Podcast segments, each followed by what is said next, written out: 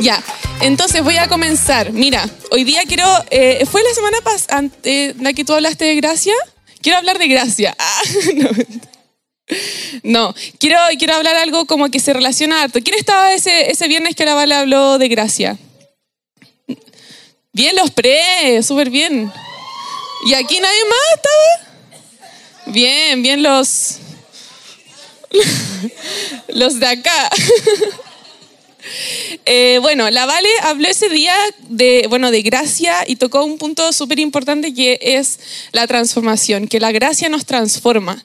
¿ya? Y yo quiero tomarme de eso para como hablar de otra área de la transformación que nosotros eh, necesitamos. ¿Ah? Ya. Ya. Entonces, ¿tienen Biblia? Busquen todos ahora Colosenses 1. No los veo buscando. Busquen Colosenses 1. ¿Ya?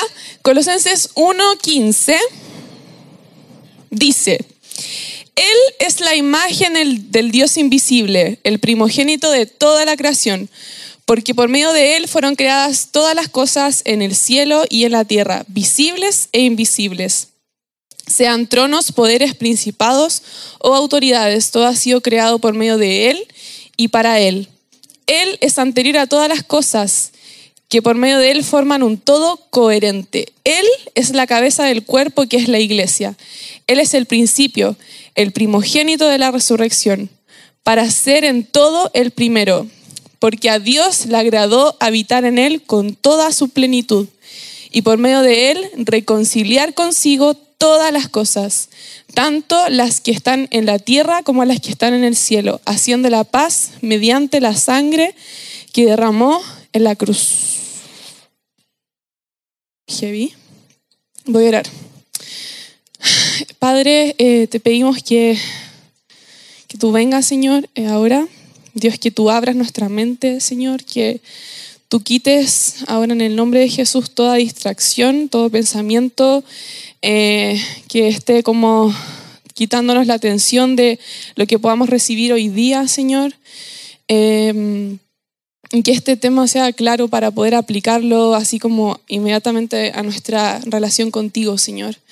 Estamos acá porque queremos enriquecernos, Señor, en nuestra relación contigo y yo oro para que esto sea útil para mí, Señor, útil para los chiquillos y en lo que estamos viviendo cada uno, Señor. Gracias, Padre. Amén. Ya, mira, esto habla así como heavy de quién es Cristo, de lo que Él hizo, de que es una verdad, de que es un todo coherente, que es el principio de todas las cosas para ser el primero. Y a partir de esto quiero que saltemos al 22.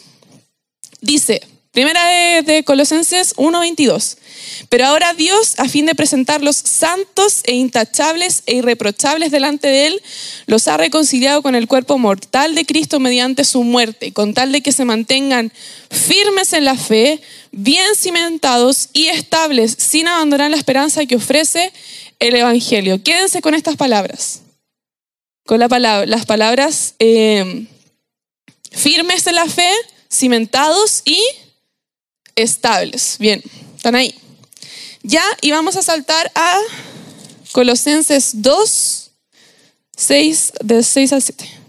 Y aquí dice, por eso de la manera que recibieron a Cristo como Jesús, a Cristo Jesús como Señor, vivan ahora en Él arraigados y edificados en Él, confirmados en la fe como se les, se les enseñó y llenos de gratitud. Ya entonces nos vamos a quedar con esto que dice, firmes en la fe, cimentados y estables, y en el otro lado, arraigados y edificados en él. ¿Ya? Para decir después, en Colosenses 2, del 8 al 13, que dice, cuídense de que nadie los cautive con la vana y engañosa filosofía que sigue tradiciones humanas, las que van de acuerdo con los principios de este mundo y no conforme a Cristo. Toda la plenitud de la divinidad habita en forma corporal en Cristo y en Él, que es la cabeza de todo poder y autoridad. Ustedes han recibido esa plenitud. Además, en Él fueron circuncidados no por mano humana, sino con la circuncisión que consiste en despojarse del cuerpo pecaminoso. Esta circuncisión la afectó Cristo. Ustedes la recibieron al ser sepultados con Él en el bautismo. En Él también fueron resucitados mediante la fe en el poder de Dios, quien los resucitó de entre los muertos. ¿Ya? Entonces, ¿de qué manera nosotros estamos siendo muertos al pecado y a nuestra naturaleza pecaminosa? A través de el bautismo a través del bautismo, porque ya no nos podemos circuncidar, ¿cierto? Eso lo hacían antiguamente los hombres, se circuncidaban y así morían a su cuerpo pecaminoso. Pero hoy en día nosotros morimos a nuestra naturaleza pecaminosa al hacer el acto del bautismo. Somos muertos con Cristo, sepultados y resucitados a una nueva vida, ¿ya? Y así nosotros hacemos en acto eh, lo que Dios ha hecho en nuestro corazón, ¿cierto? De morir al pecado. ¿Ya? ¿Qué quiero decir con esto? Que a través de estas cosas, mira, nosotros primero aceptamos a Jesús en nuestro corazón. Él viene a habitar en nuestra vida. Ahora nosotros hemos muerto a nuestra naturaleza pecaminosa y después lo hacemos efectivo con el acto del bautismo. Todas estas cosas nos hacen como... Eh, nos hacen ir en el proceso de la transformación mediante el Espíritu Santo. ¿Me siguen? Ya. Entonces, ¿Qué quiero decir? Somos constantemente personas que buscamos como eh, la experiencia con el Espíritu Santo, buscamos la presencia de Dios, eh, venimos acá y siempre tenemos una rica administración donde podemos sentir la presencia de Dios, donde Dios viene y nos toca y nos podemos sentir diferentes y, y un poco más cerca de Dios, ¿cierto? Pero hay una parte esencial en tu relación con Dios que te debe hacer sentir diferente. Yo no sé si tú te sientes diferente en tu proceso de conocer a Dios. No sé si te sientes transformado mediante tu relación con Él. Te sientes transformado mediante las experiencias que has tenido con el Espíritu Santo. Porque esa, es la idea. La idea que en relación con Cristo nosotros vamos, vámonos haciendo eh, semejantes a Él. Ya, eso es lo que, ese es el propósito, que nosotros nos hagamos semejantes a Él. ¿Y, cómo nos hacemos semejantes a Él? Al acercarnos en conocimiento de Él. Mira, en Colosenses 3, del 9 al 10 dice, Dejen de mentirse unos a otros ahora que se han quitado el ropaje de la vieja naturaleza con sus vicios y se han puesto el de la nueva naturaleza. ¿No hemos puesto el ropaje de la nueva naturaleza? Esa es una pregunta que debes hacer. ¿Te has puesto el, ropaje de la nueva naturaleza? ¿Te has sacado el ropaje de la vieja naturaleza? ¿Qué es lo que te está dominando? ¿Tu, ¿Todavía tus vicios y tus, tu naturaleza terrenal? ¿Tu naturaleza pecaminosa? Ese es el ropaje viejo. Y aquí la palabra dice que vístanse del nuevo ropaje, de la nueva naturaleza que se va renovando en conocimiento de su imagen. Aquí no dice que se renovará, o sea, se cambiará de una vez por todas y tú ya no, serás más pecador, sino que sabemos que una y otra vez somos perdonados, que una y otra vez existe la gracia que nos redime de nuestro pecado, ¿cierto? Pero aquí dice algo súper importante, que dice que se va renovando en conocimiento de su imagen. Entonces, ¿qué quiere decir esto? ¿Por qué se renueva en conocimiento? Y dice después que habiten ustedes, en el 16, que habiten ustedes la palabra de Cristo con toda su riqueza, instruyanse y aconsejense unos a otros con toda sabiduría. Entonces, ¿de qué manera podemos conocer a Dios? Si es a través de nuestra relación con Dios, pero ¿qué usamos en nuestra relación con Dios para poder conocerle? Usamos la palabra. Esta es la palabra. Esta es la palabra que ha sido inspirada por el Espíritu Santo. Esta palabra transforma y, nuestra, nuestro ropaje se puede ir renovando en conocimiento de Él. ¿Y dónde habita Él? Habita aquí, pero también toda la revelación de Cristo está escrita en la palabra. Entonces quiero hablarles de la palabra. ese, eso es. Y quiero hablarles de la transformación a través de la palabra.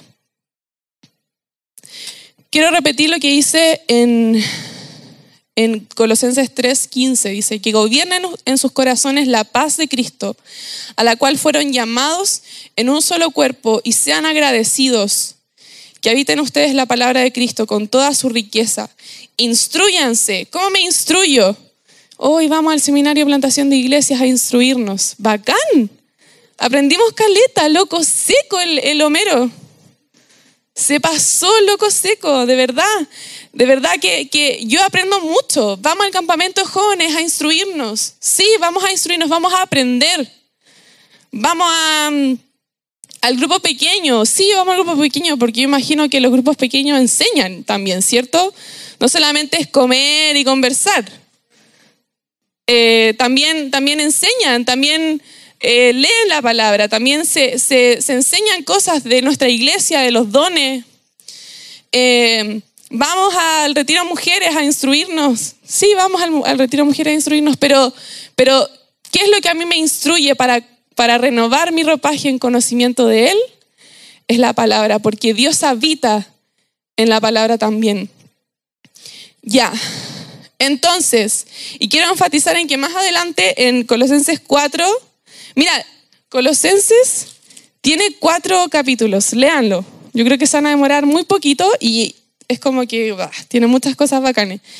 Mira, Colosenses 4 dice, oren unos por otros y dedíquense a la oración. ¿Cachai? O sea, la palabra tiene todo lo que nosotros necesitamos para crecer en conocimiento de Él. Y eso es lo que nosotros nos va a transformar aparte de todo lo demás que ya hemos aprendido. Ya, y mira, dice esto. Eh, instruyanse y aconsejense unos a otros con toda sabiduría. Y quiero enfatizar en esto, en esta parte. Es como, eh, siento mucho, he sentido mucho esta semana y cuando he venido a los jóvenes, em, que nuestra, nuestra relación con Dios eh, es mucho de querer sentir y no de, un fundamento. Por eso estamos enfatizando en, estos, en, estos, en esto que les dije, que son cuatro, cuatro conceptos de ser cimentados, estables, arraigados y edificados en Él. Porque siento que nuestra, nuestra relación con Dios en este momento se está tratando demasiado como en lo que yo siento y en lo que, en lo que me aconsejan mis líderes o mis amigos no más. ¿Cachai? Y siento que, que debemos eh, ir a la palabra porque es la fuente de todas las decisiones que necesitamos tomar. ¿Cachai?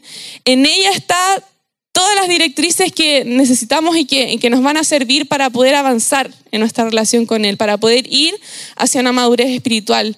Y muchas veces nos pasa que, que que pedimos consejo y porque nos da el consejo, no sé, nuestro pastor Jamie, eh, la, Silvia, o porque nos da el consejo así, no sé, eh, el Jeremy, la Vale, la Gis, es como que ah, nos quedamos con eso porque son nuestros líderes y ellos saben y son espirituales. Pero nunca nos tomamos el, eh, como el tiempo de ir a Dios, de esperar en su presencia, de orar, de leer la palabra para tomar una decisión. En el Mi Vida tiene propósito, donde trabajo con los, alumnos ahí, aprendemos dos formas de utilizar la palabra y una de ellas es como una lámpara. El Salmo 119, 105 dice que lámpara es a mis pies tu palabra y lumbrera a mi camino, ¿se lo saben? Y, lo enseñamos a los alumnos como una lámpara porque una lámpara no puede alumbrar bueno, no sé ahora, pero, antiguamente una lámpara de aceite solo podía alumbrar quizás dos pasos de los que tú dabas y nunca esa lámpara servía para, para alumbrar o iluminar un camino hasta el final. Entonces yo solamente podía alumbrar dos pasos que yo avanzaba. Así es la palabra. Yo voy a poder conocer a Dios eh, a medida que voy entendiendo lo que significa la palabra. ¿Se entiende? ¿Ya? Entonces, la palabra es la lámpara que tú necesitas para tu camino.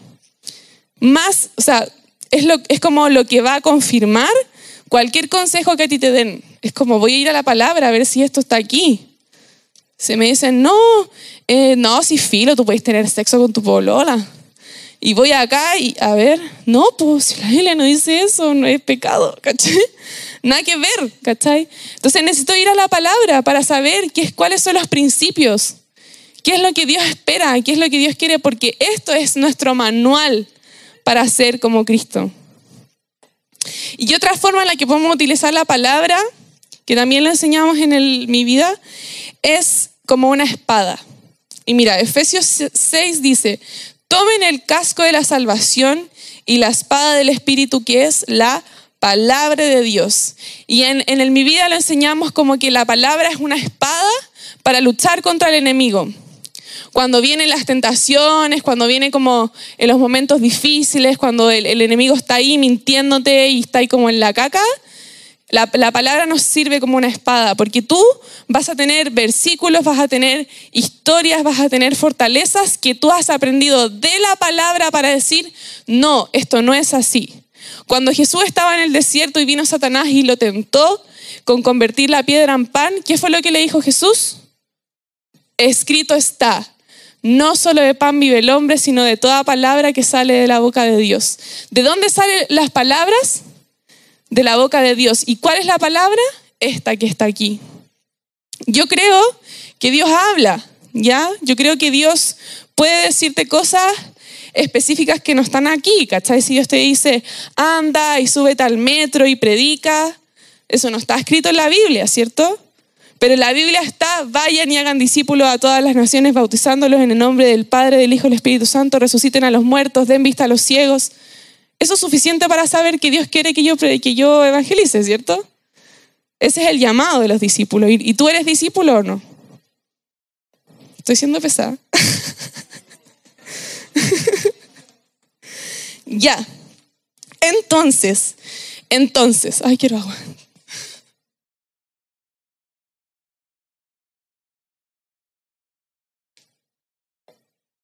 Entonces, si quiero ser transformada y llena del Espíritu Santo, no basta solo con buscar una experiencia sobrenatural.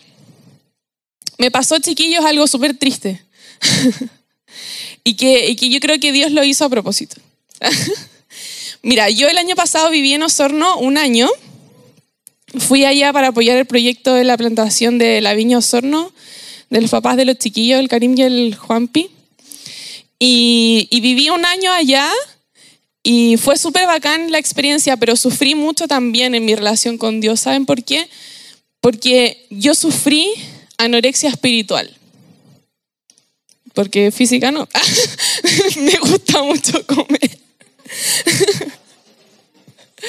Em, ¿Y qué quiero decir con esto? Que es algo que también conversamos caleta en mi vida. Si alguien no lo ha hecho, por favor, hágalo, porque es muy bacán, es más bacán que todos los demás. ¿Cierto, Martín? El Martín está ahí. Y la Jocelyn.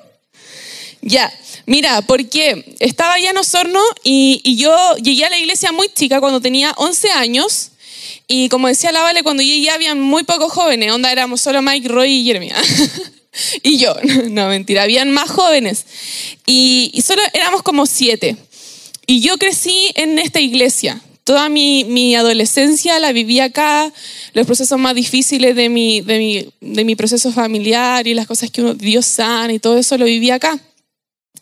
Y yo creo que yo creé una dependencia eh, de Dios no desde mi tiempo a solas con Él, desde mi relación personal con Él, sino a partir de lo que yo vivía en la iglesia.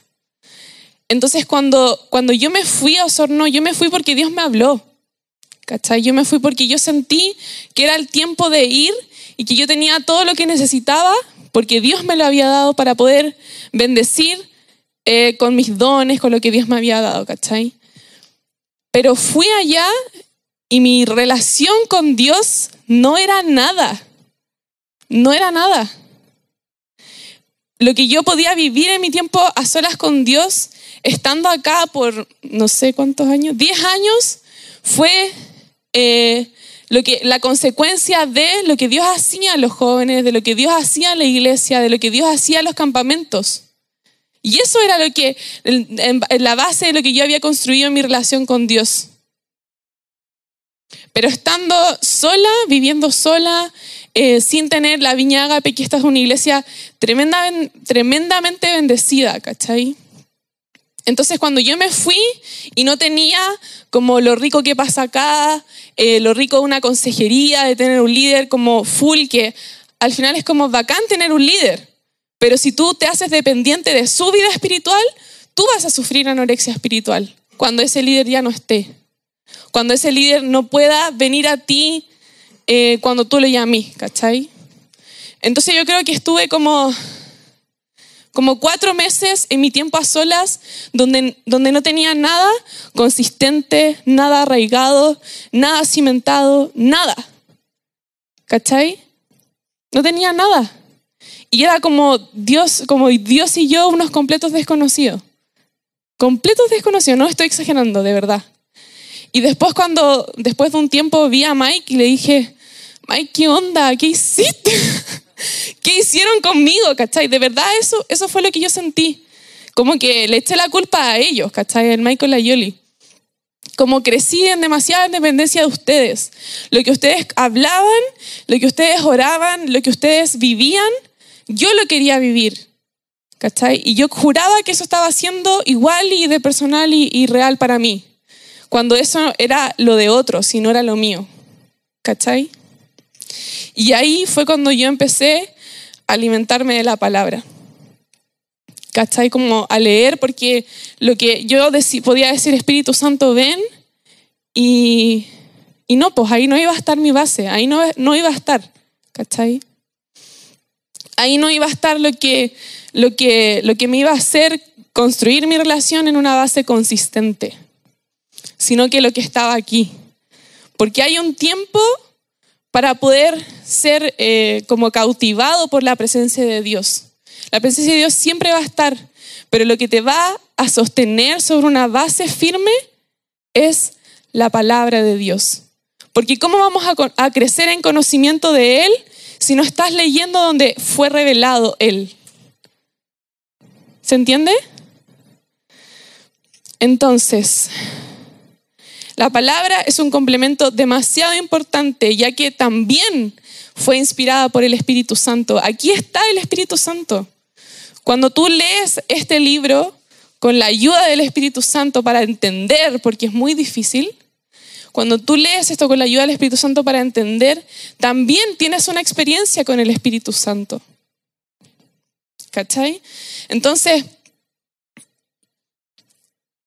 es esencial e indispensable para mantenernos cimentados, estables, arraigados y edificados en Él. Aquí está la esperanza del Evangelio. Aquí está Cristo revelado. Aquí está la revelación de quien tú eres y de tu propósito en el reino. Y todo lo demás es complementario a esto primero.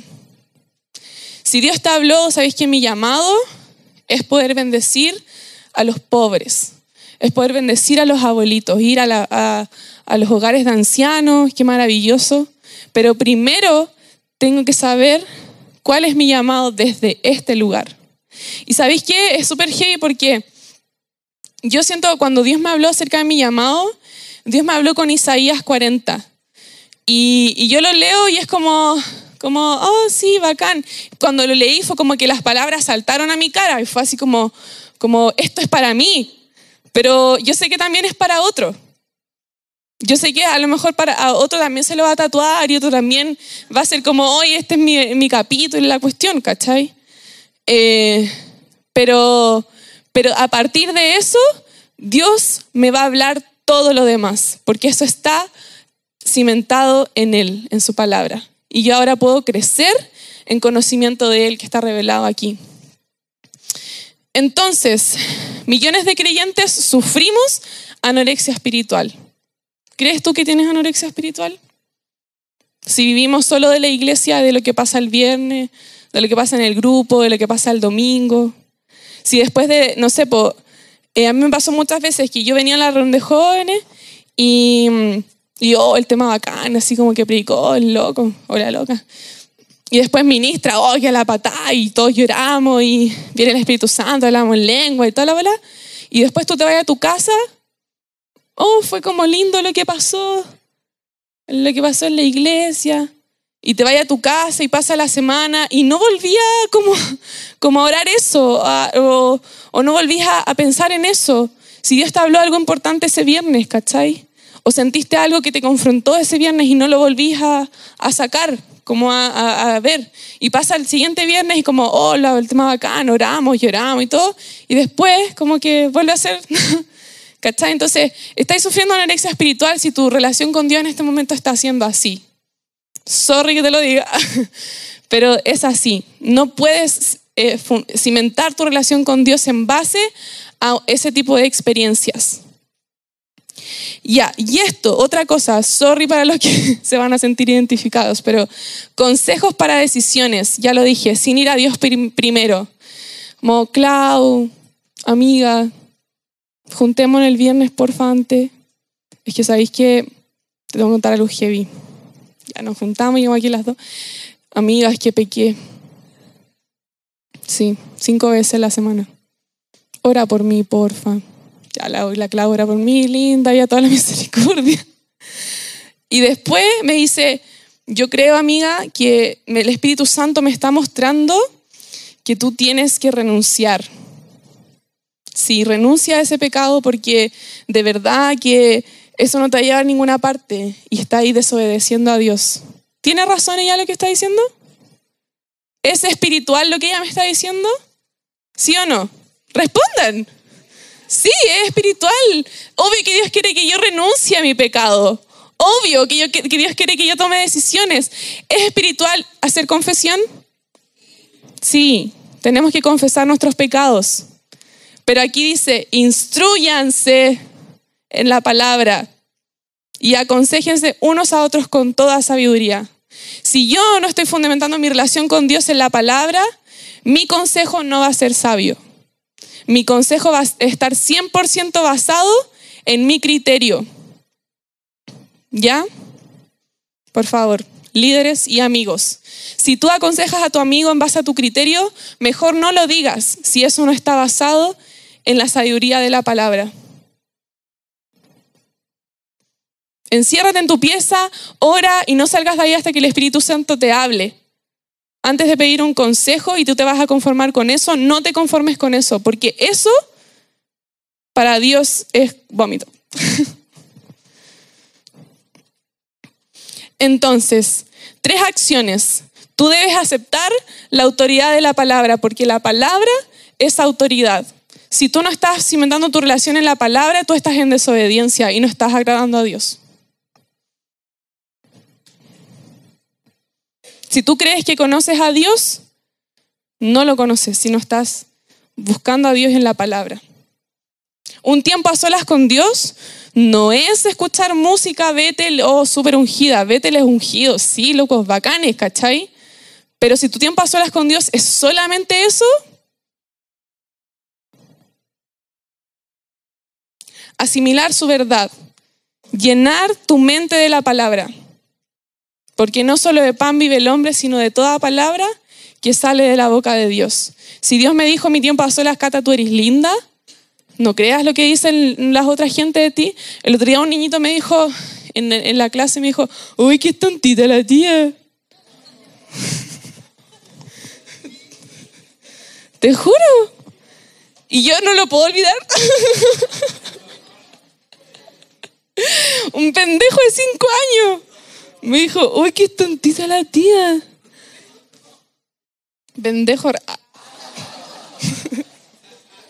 Yo después me vengué, sí, porque me dijo, y él todo, siempre se burla de mí, y me dijo, me dijo, ay, qué fome lo que está haciendo la tía. Y yo le dije, sí, fome, fome. le dije, ven para acá, po, ven. Y él se paró así como todo emocionado, así como la tía me va a decir que haga algo en la pizarra. Y yo le dije, anda a la sala al lado para ver si están haciendo algo, más entretenido. No, tía, no. Se puso a llorar.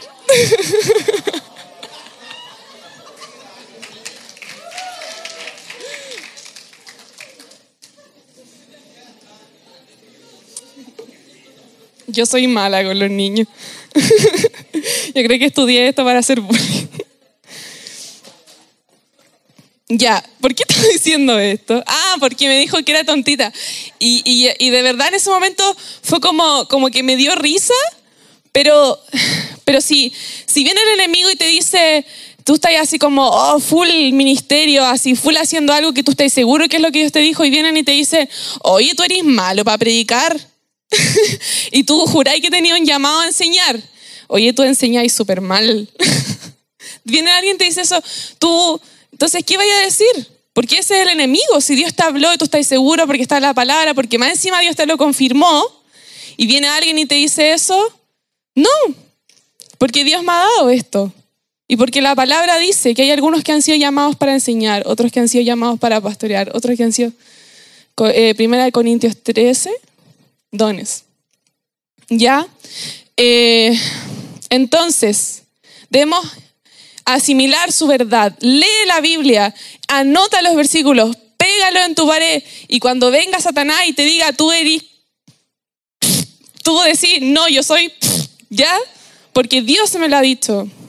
Tatúate, escríbelo por todos lados. Lo que Dios te dijo que tú eras y que está en la palabra. ¿Ya?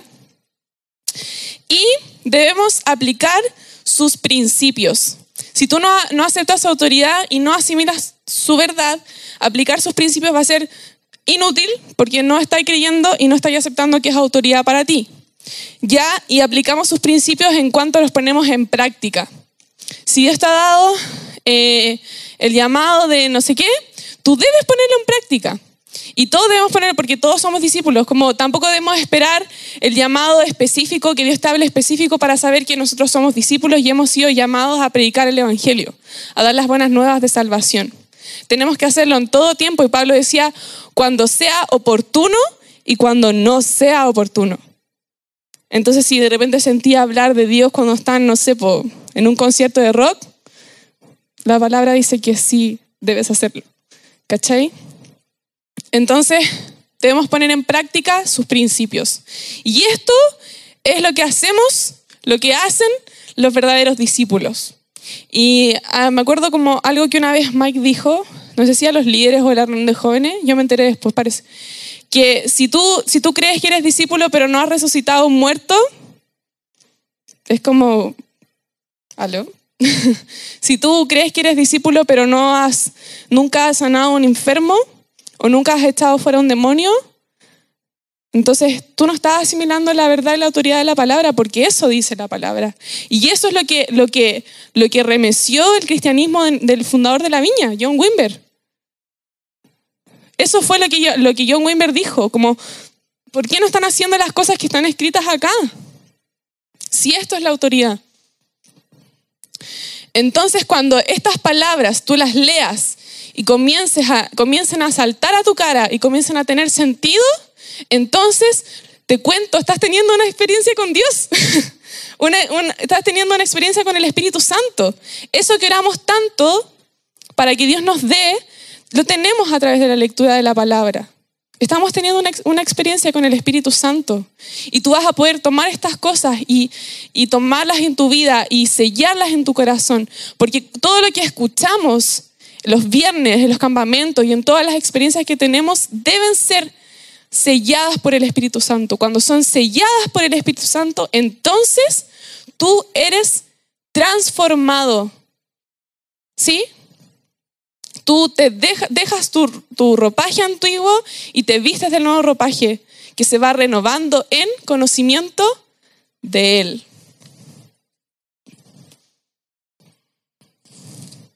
Ya, mira, terminé. Termino con esto. Vamos a Colosenses 1, 9.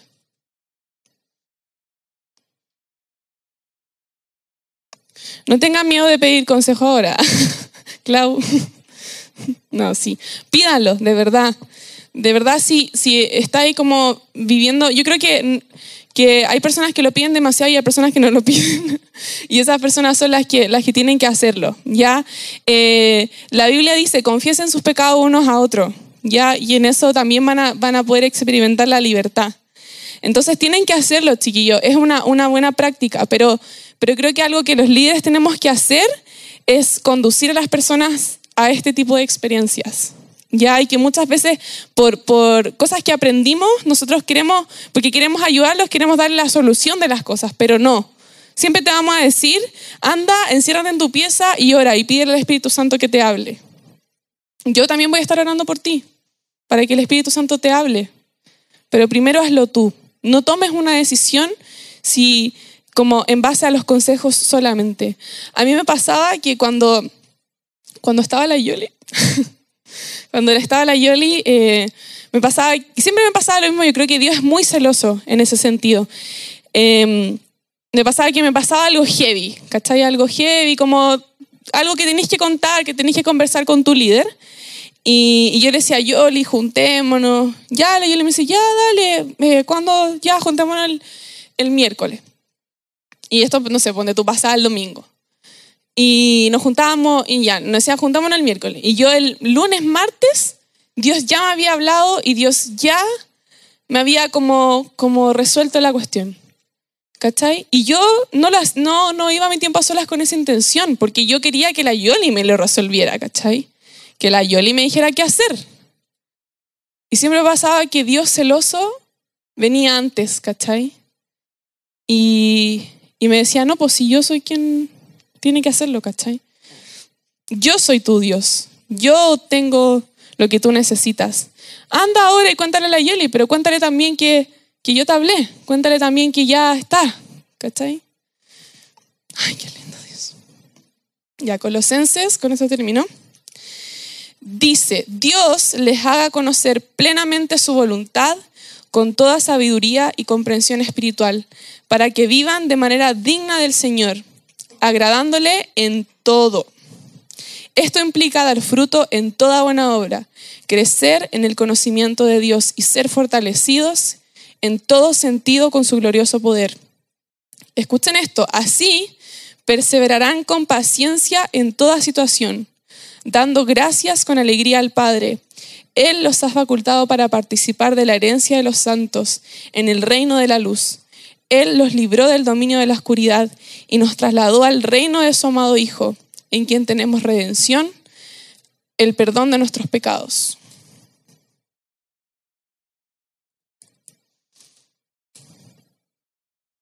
Lo voy a leer de nuevo. Dios les haga conocer plenamente su voluntad con toda sabiduría y comprensión espiritual para que vivan de manera digna del Señor, agradándole en todo. Yo quiero agradarle en todo a Dios. De verdad. No quiero tener una relación con Dios porque, porque mis amigos la tienen o porque me siento como más bacán. No, yo quiero agradarle a Él. No sentirme bien yo. Quiero agradarle a Él en todo. Y quiero Quiero conocer su voluntad en, en toda sabiduría y comprensión espiritual. Yo quiero entender a Dios. Quiero entender las cosas que pasan. Quiero entender cómo es Él. Quiero conocer el misterio de Cristo. Quiero conocer lo que pueda ser revelado. No todo va a ser revelado en este tiempo. No todo va a ser revelado aquí en la tierra, pero lo que pueda ser revelado, yo quiero conocerlo y quiero tener sabiduría. Esto implica dar fruto en toda buena obra, crecer en el conocimiento de Él y ser fortalecido en todo sentido con su glorioso poder. Así perseveraremos con paciencia en toda situación. En toda situación vamos a poder perseverar si estamos creciendo en conocimiento de Él.